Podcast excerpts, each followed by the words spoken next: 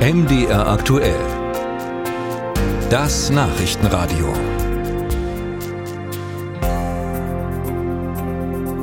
Es gibt also gerade eine Menge zu tun für Frankreichs Präsident und die Entwicklungen im Land haben ja auch dazu geführt, dass Macron nicht in Deutschland ist, wie ursprünglich mal geplant. Morgen wollte er eigentlich in Dresden sein und es wäre möglicherweise auch ein wichtiges Signal gewesen, um die deutsch-französischen Beziehungen in Mitteldeutschland zu beleben.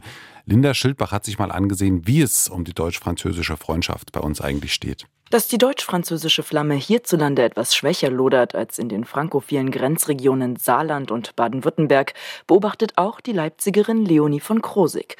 Sie ist Juniorbotschafterin für das deutsch-französische Jugendwerk und ihr liegt am Herzen, dass eine deutsch-französische Freundschaft eben auch eine gesamtdeutsch-französische Freundschaft ist und dass es auch mehr Jugendliche aus ostdeutschen Bundesländern gibt, die die Möglichkeit eines Austauschs wahrnehmen, was dann bedeutet, dass sie deutsch-französische Begegnungen machen und dort deutsch-französische Freundschaften schließen. Denn was die Zahl der Jugendaustausche angeht, steht Mitteldeutschland im bundesweiten Vergleich schwach da.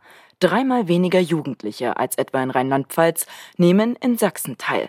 Im Vor-Corona-Jahr sind das 2758 gewesen. Thüringen kommt sogar nur auf die Hälfte davon. Und Schlusslicht ist laut Deutsch-Französischem Jugendwerk, kurz DFJW, Sachsen-Anhalt mit nur 575.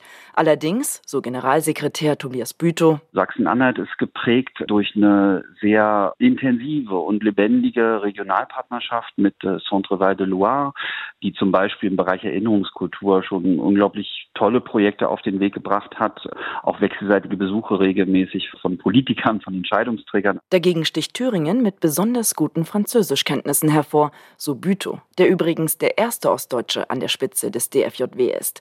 Wie der Name sagt, kümmert sich das Jugendwerk vornehmlich um den Nachwuchs. Seit drei Jahren gibt es darüber hinaus den deutsch-französischen Bürgerfonds für Vereine und zivilgesellschaftliche Projekte. Leiter Benjamin Kürk. Für den Bürgerfonds ist die Sprache oder die Kultur nicht so ausschlaggebend, das ist wirklich halt die Themen der Projekt äh, die auch ähm, eine gesellschaftliche Relevanz haben, die, die, das ist bei uns wichtig. Und dass dafür Deutsche und Franzosen zusammenkommen. Da kann es auch mal um ökologischen Weinanbau gehen oder ein Radioprojekt, erklärt Kürk.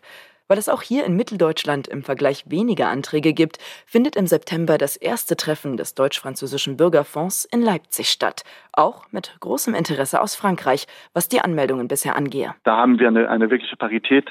Von daher, ähm, diese Zahlen zeigen, dass es auch keine einseitige Liebe oder einseitiges Interesse. So war es die südfranzösische Region Occitanien mit der Hauptstadt Toulouse, die vor gut zwei Jahren auf Sachsen zukam, um eine Regionalpartnerschaft anzustoßen.